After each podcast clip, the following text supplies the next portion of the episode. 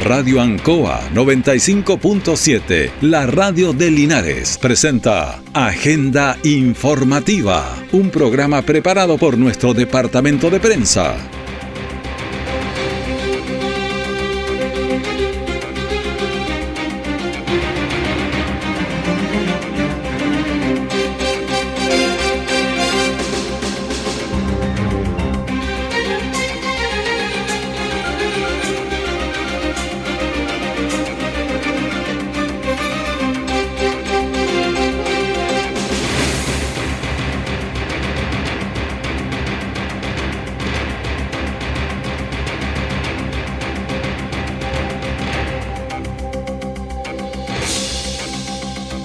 Muy buenos días, ¿cómo están? Bienvenidos a Agenda Informativa, edición de este día miércoles 12 de abril de 2022.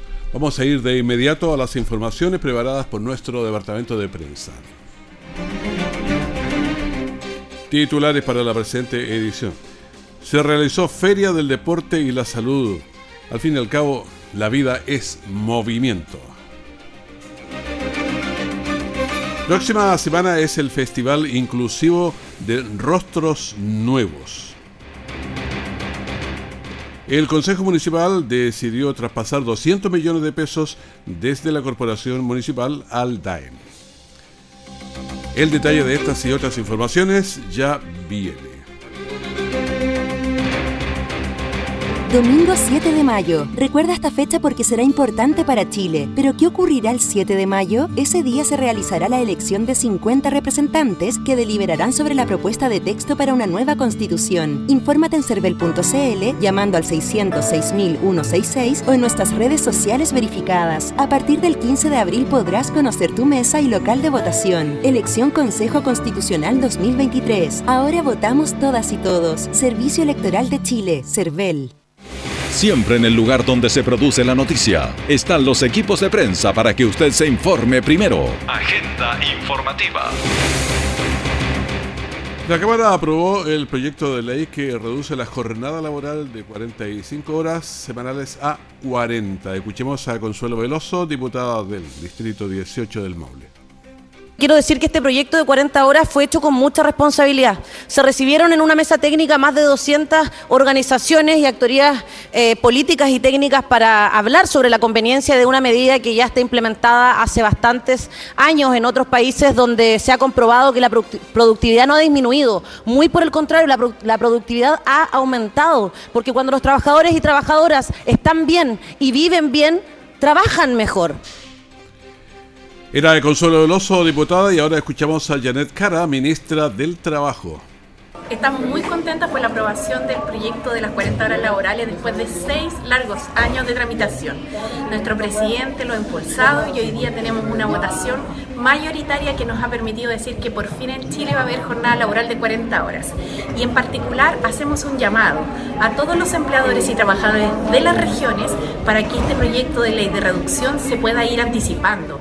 El plazo que establece la ley es un plazo máximo pero sin duda poder ir cumpliendo antes con la reducción de jornada laboral va a ser muy bien para la calidad de vida y va a ser una oportunidad para que las empresas también mejoren sus procesos. La noticia ha generado diversas reacciones en la comunidad linarense. Escuchamos a Álvaro Carter, eh, ¿qué opina sobre este tema? Puta, por una parte igual es difícil por el hecho de que tiene que ajustarse al dueño, pagarle el sueldo al trabajador y por esa parte igual es difícil, por el hecho de que va a ser más difícil tener el sueldo para ellos y ganar una ganancia a sí mismo para su persona. A lo menos a mi parecer es complicado ese tema. No encuentro que haya sido muy buena idea por una parte, por el hecho de que para el, trabajo, para el dueño no es bueno. Y no tiene ayuda, eh, por lo que yo sé, tengo entendido, para él para poderle pagar a sus trabajadores.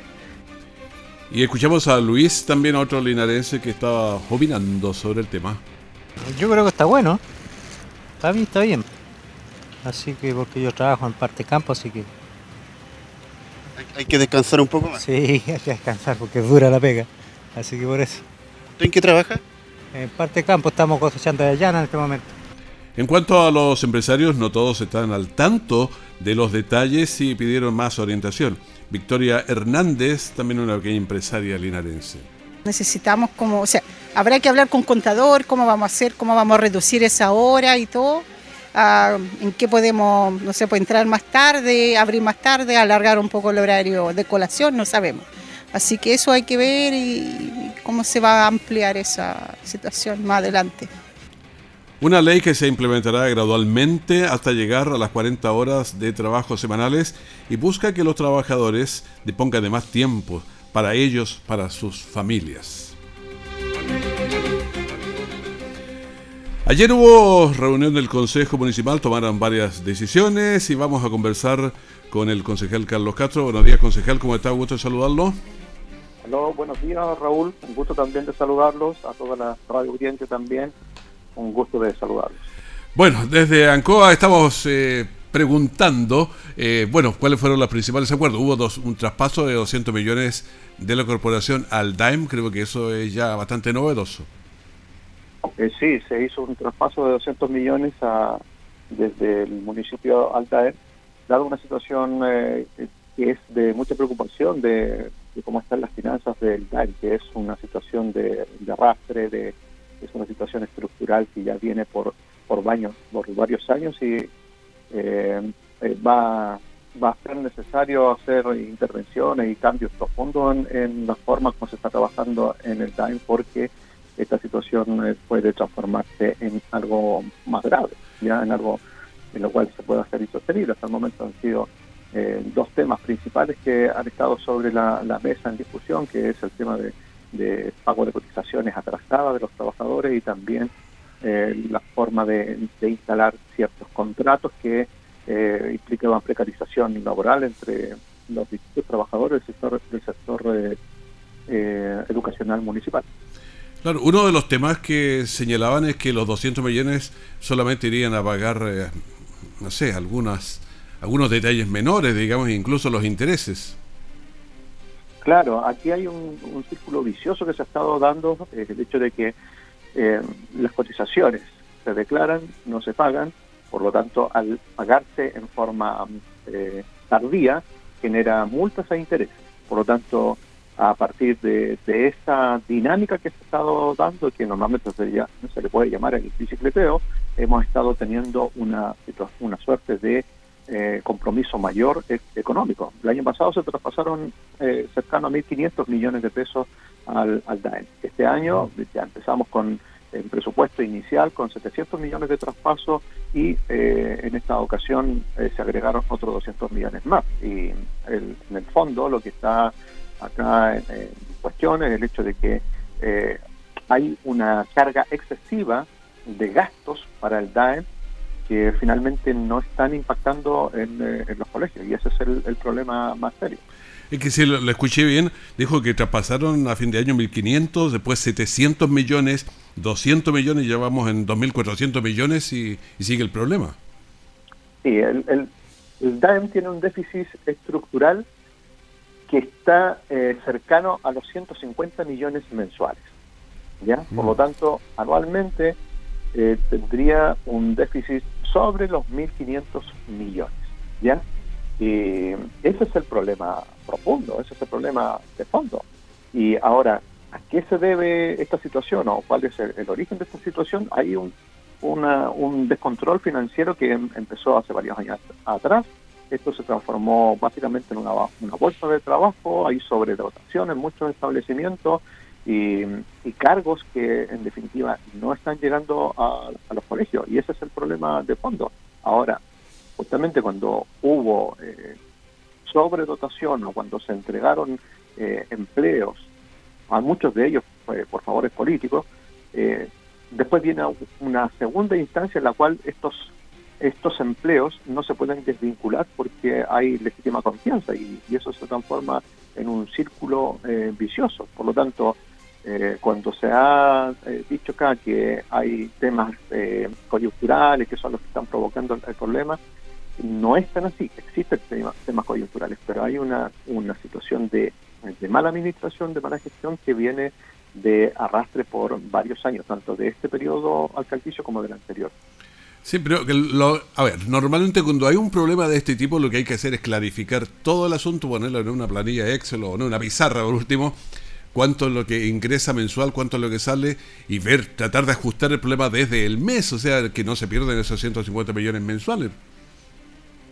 Eh, claro, claro. Eh, y efectivamente cuando nosotros aprobamos, por ejemplo, presupuesto, el, año pasado presupuesto para, para educación, eh, los números cuadraban, pero resulta que después en la práctica, con todos estos otros cargos que se han ido generando, ya sea de multas e intereses, eh, los, los números no empiezan a cuadrar y es ahí el, fondo del, del, asunto. Ahora, en, en, algunos casos, por ejemplo, también va a haber otras otras consecuencias porque eh, si no se pagan eh, cotizaciones de los trabajadores, hay eh, los recursos fiscales también se van a ir reteniendo para pagar estas cotizaciones. Por lo tanto, es un, un círculo vicioso que eh, hay que buscar la forma de, eh, primero, encontrar las la que son eh, muy antiguas y, segundo, de ver de qué forma se puede ir abordando, porque muchas veces hay eh, gastos que se realizan en el, en el DANE, que se han realizado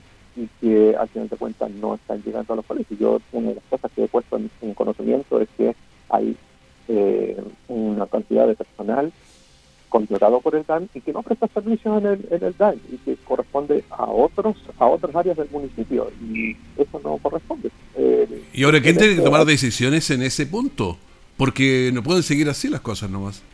Exactamente. De hecho, el, el año pasado, por ejemplo, teníamos una, una cantidad de cercana a 80 personas, funcionarios contratados por Time y que estaban prestando funciones en otros en otros servicios. Ahora eso yo lo puse en, eh, en información en Contraloría y este año por lo menos ya se redujo de 80 a cerca de 50 personas que están siendo contratadas por DAIM y prestan servicio en otras en otras áreas. Por lo tanto, eso tiene que ver con, eh, con gestión municipal, tiene que ver con eh, eh, definiciones de cuál es el el, el fondo de, de, la, de la función de, de, la educación municipal.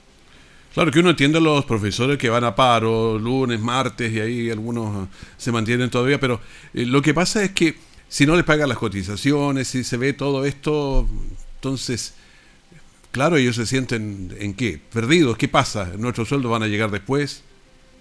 Claro, es muy lamentable la situación eh, y que afecta finalmente al al, al engranaje fundamental del, de los establecimientos, que son en este caso los trabajadores, las trabajadoras y eh, por eh, añadidura a los a, los las estudiantes, que son eh, nuestro foco de, de, atención principal. Entonces, eh, yo creo que aquí va a haber que hacer eh, intervenciones de, fondo, va a haber que hacer eh, cambios que signifiquen modificar este, rim, este rumbo que está tomando, que ha ido tomando el eh, la administración de, de, DAN. Yo confío en las, eh, autoridades que están eh, designadas en el DAE en este último en este último periodo, ya sea el director de DAE como el, director de servicios incorporados, porque eh, creo que están haciendo los esfuerzos, no así las, las gestiones anteriores que simplemente dejaban dejaban pasar, dejaban ser, y es ahí donde se está acumulando una,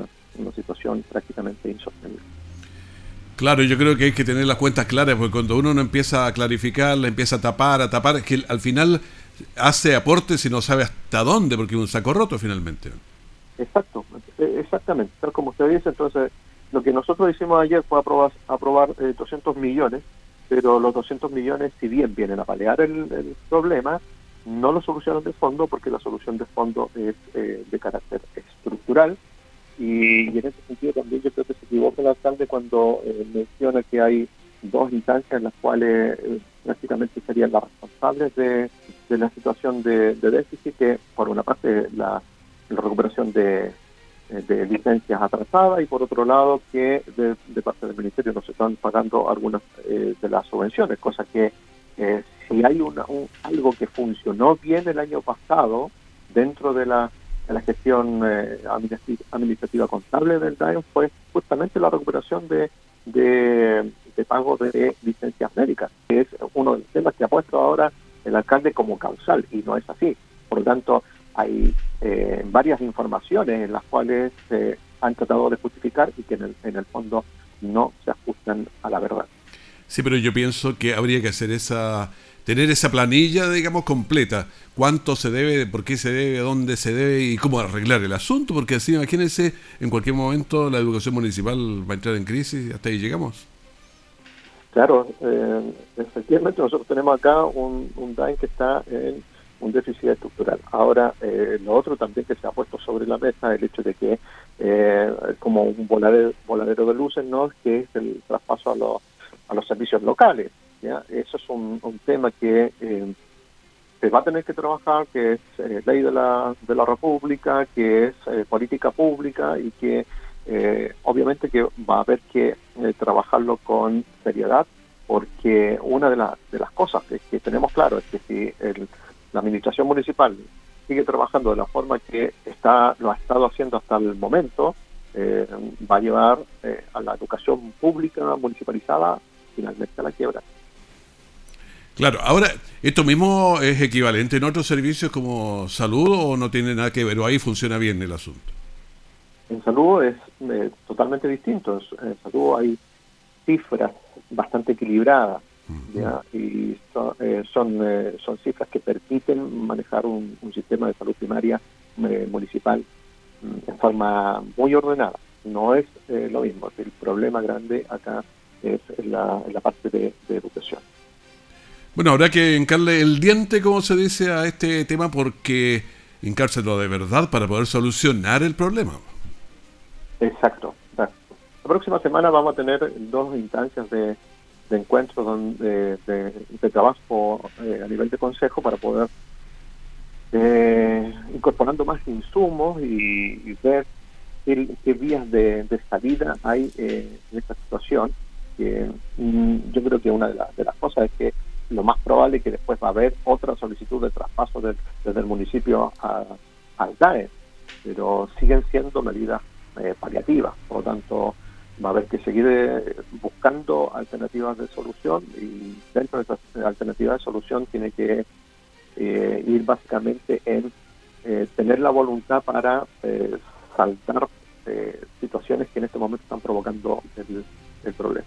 Claro, cuando uno tiene un problema de ese tipo tan grande, al final dedica todos los, los tiempos y a pensar en ese problema y descuida otros. Entonces, ¿ustedes qué otros temas trataron ayer?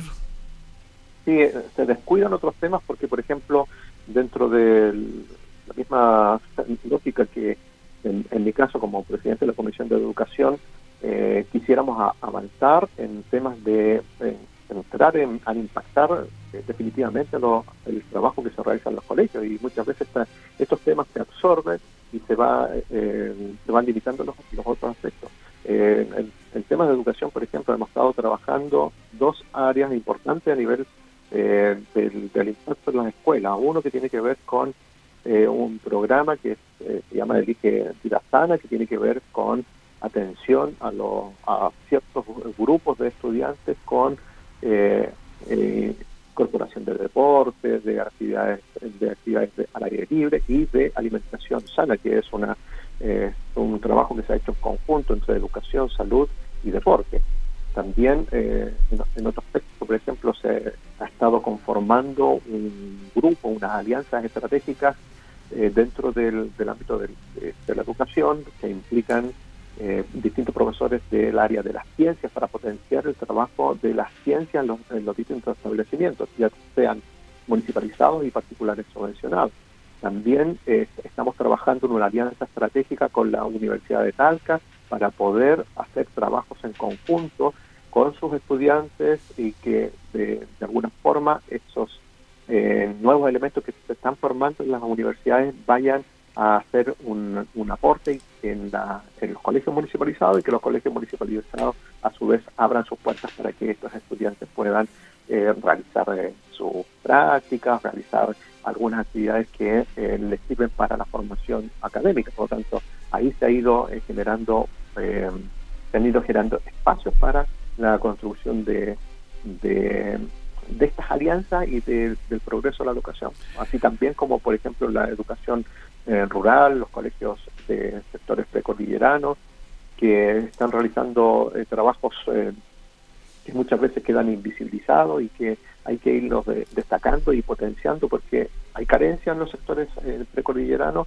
en los colegios de los sectores precordilleranos, pero hay una riqueza eh, muy grande en la forma en que se está trabajando en esos lugares. Por tanto, hay trabajo importante que realizar en educación, no solamente en el tema administrativo, sino que hay que bajar a, las aulas y ir impactando en los cambios de fondo que requieren los, los y las estudiantes. Bueno, exactamente. Tan básica, tan importante la educación que hay que ponerle mucho ojo porque sin educación no hay movilidad social, no hay nada. Eh, concejal Carlos Castro, le agradezco esta conversación con nosotros aquí en la Radio Ancoa en Agente Informativa.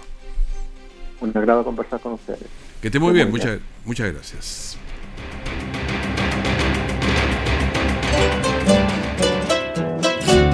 Justo al mediodía, Radio Ancoa presenta Luzagro, del campo al corazón de Linares. Programa auspiciado por la cooperativa Luzagro, 65 años en el desarrollo del Maule Sur, lunes a viernes desde las 12 horas. Nuestra central de prensa está presentando Agenda Informativa en el 95.7 de Radio Ancoa. Este martes 11 de abril se celebró en Linares el Día del Deporte y la Salud. En la oportunidad se conmemoró con una feria con diversos stands como puntos de vacunación, masajes, ajedrez, levantamiento de pesas y muchas otras actividades físicas. Escuchemos a Carla Carrasco, directora comunal de salud. Quisiera eh, destacar la, la importancia de la actividad física para la prevención de las enfermedades, tanto no transmisibles como otras enfermedades importantes como el cáncer, eh, como la diabetes, como la hipertensión. Es muy importante para nosotros y como bien lo decía el alcalde, los estilos de vida saludables. Es por eso que aprovechamos cada instancia para llamar a nuestra comunidad a realizar actividad física. También nosotros tenemos talleres, tenemos eh, convenios que nos aportan en, esta, en estas iniciativas de la actividad. Así que agradecer, agradecer que ustedes estén aquí presentes, agradecer a la gente que, hace posible todo esto y a la gente que también acude y, es parte de esta actividad. También tenemos la opinión, lo que señaló Domingo Campos, director del deporte. Sí, la verdad que hoy estamos celebrando el Día de la Actividad Física eh, y a la vez hacemos la invitación a toda la comunidad que se acerca a nuestro departamento de deporte que está en Freire 341 porque también damos comienzo a todo lo que son nuestras actividades deportivas año 2023, tanto en las juntas de vecinos con baile entretenido, hay boxeo, tenis, eh, diferentes actividades deportivas, no tan solo en las juntas de vecinos, sino también en nuestros recintos deportivos, tanto estadio como gimnasio, Ignacio Carrera Pinto. Los concejales hicieron un llamado a cuidar la alimentación y también a realizar actividad física. Escuchemos a Cristian González. Bueno, creo que es muy importante eh, resaltar lo que es el Día Mundial de la Actividad Física. Nuestra comuna se ha destacado, yo creo que a nivel nacional, por el importante apoyo que ha tenido con el deporte y, la actividad física dentro de nuestra gestión. Así que eh, un día muy importante, hay que fomentar la actividad física, el deporte para una comuna más sana, para una vida más sana y para una ciudad más feliz. Así que muy contento de resaltar este día y esperamos eh, seguir apoyando con mucha fuerza lo que es el desarrollo deportivo de nuestra comuna. Bueno, el día efectivamente fue el día 6, pero ese día andábamos nosotros con el 6 de abril, que tiene otra connotación totalmente fuerte en forma local. Por eso se, se trasladó. Otro de los concejales, Michael Concha, también nos entrega su opinión. Sí, tenemos una gran parrilla programática de actividades físicas y talleres deportivos del Departamento de Deporte y Recreación. Creo que esta instancia en la Plaza Activa de Deporte y Salud son sumamente importantes vamos a proponer al alcalde en el consejo eh, que esta actividad se pueda repetir al menos una vez al mes durante lo que va el, lo que resta del año para que la gente se pueda motivar, nuestro departamento de salud pueda entregar mayor información con respecto a los servicios que nosotros ahí entregamos y la gente invitarla también a acercarse al departamento de deporte o, a través de sus redes sociales. Bueno, en la actividad hubo eh, contacto con los instructores de los stands. Escuchemos a Mauricio Peña, profesor de educación física. Estamos celebrando el Día de la Actividad Física. Bueno, ya pasó, pero acá estamos con bombo y platillo en la Plaza de Armas hasta las 6 de la tarde. Así que stand baile, tai chi, boxeo, lucha de brazo, que es un deporte que está tomando mucha fuerza, eh, funcional, y vamos a estar hasta las 6 de la tarde, finalizando con un masivo de baile un masivo de zumba. Así que toda la comunidad cordialmente invitada, vamos a estar en horario continuo de las 9 de la mañana ya hasta las 6 de la tarde. Bueno, la feria eh, fue en- interesante y escuchamos también a Manuel Cerda, instructor de gimnasia. Celebrando el Día del Deporte, estamos con harto circuito desde el Departamento de Deportes con la red extraescolar igual. También tenemos stand de salud. Bueno, estamos eh, haciendo circuitos ya sea de musculación, ya sea de básquetbol, ya sea de fútbol. Eh, hay boxeo, igual la idea es poder mantener el deporte vivo el día de hoy. La idea es que eh, la gente se pueda sumar. Eh, ahora mismo que nos están escuchando, la idea es que si está en su casa, Venga para acá, está todo totalmente gratis, hay material, están los profes remotivados para poder enseñar. Así que eso, la invitación es para que puedan venir, para que puedan participar y de que este día pueda ser más deportivo del que ya está. Bueno, la feria fue un momento de esparcimiento con las actividades deportivas y las personas además podían hacer un chequeo de su salud. Este 20 de abril, desde las 10.30 horas, la Fundación Rostros Nuevos, independiente del Hogar de Cristo, realizará la séptima versión del Festival de la Canción en el que participan personas en situación de discapacidad intelectual. Mauricio Sorondo, director del Hogar de Cristo, nos dijo. intelectual. Hace siete años que el Hogar de Cristo invita a toda la comunidad de Linares a participar del Festival de Talento, un espacio en que logramos mirar muchas estrellas, personas con discapacidad mental, personas de los colegios, eh, de instituciones que se acercan y que celebran los talentos, en, que todos nos encontramos como personas diferentes, pero también con igualdad de dignidad para todos. Este festival, digamos, permite a los integrantes de Rostros Nuevos motivarse y mostrar su trabajo al público local que asiste a verlos. Este 20 de abril a las 10 de la mañana en el Teatro Municipal de Linares lo esperamos a todos para celebrar la diversidad, para celebrar los talentos de todos en el séptimo Festival de Talentos que organizamos junto al Hogar de Cristo y el Colegio de Linares. Los esperamos a todos. 20 de abril, 10 de la mañana, Teatro Municipal de Linares. Bueno, uno de los riesgos de las personas en situación de discapacidad intelectual es que la sociedad los aísle, haciendo más difícil la reinserción en la sociedad. Por eso apoyar este festival inclusivo apunta en la dirección correcta. El Consejo Municipal de Linares, como lo comentábamos con el concejal Castro, decidió traspasar 200 millones de pesos desde la corporación local al DAEM con la finalidad de, pagar la deuda previsional de los docentes asistentes de la educación de Linares. La propuesta contó con el voto en contra del concejal Marcos Ávila porque, señaló, el DAEM no presenta claridad financiera. Pero escuchemos mejor a Marcos Ávila, quien lo fundamenta. Don Raúl, un gusto saludarlo, saludar también muy afectuosamente a todos quienes escuchan el programa a esta hora. Efectivamente, hace pocas horas terminó el Consejo Municipal y se aprobaron recursos destinados a nuestro Departamento de Educación. En mi caso particular yo estuve en contra de esta aprobación de recursos, voté en contra de la modificación presupuestaria que propuso el municipio. Y esto tiene que ver específicamente con la actual situación de nuestro Departamento de Educación. Hoy día no tenemos claridad respecto de el déficit actual, no tenemos claridad respecto de medidas correctivas que permitan entregar mayor estabilidad laboral a las y los profesores de nuestra comuna y tampoco tenemos antecedentes respecto de la real magnitud de la situación que vive nuestro Departamento de Educación. Por lo tanto, me pareció poco pertinente aprobar estos recursos sin tener antecedentes claros. Hicimos un llamado a la primera autoridad también para regularizar esta situación y transparentar ante el Consejo Municipal y Linares cuál es la situación real. Esto es lo importante, sin perjuicio de aquello se aprobaron los recursos y es de esperar que estos 200 millones que están siendo destinados al Departamento de Educación sean concretamente destinados para el pago de cotizaciones previsionales que en estricto rigor han generado más de 250 millones de pesos de intereses durante el año 2022.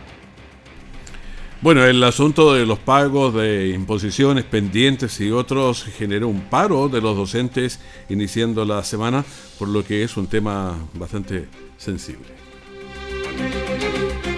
¿Qué pasa con el COVID? 585 es el número de ayer y 1583 el, el total de activos. Hemos bajado la positividad semanal 5,94% y la del día de ayer 5,02. Últimos fallecidos 5 eh, vamos bajando, que bueno, pero esto no baja, subimos en 3. Pacientes en la UCI ayer teníamos 70, hoy día tenemos 73. Y pacientes con, conectados a ventilación mecánica invasiva tenemos 54. Bueno, con esta información despedimos Agenda Informativa. Este es el primer bloque de la gran mañana que ya partió entonces con informaciones y ya viene con, con música, compañía, entrevistas y todo lo que usted necesite. Manténgase con nosotros en cualquier minuto la información de último momento. Que esté muy bien, muchas gracias.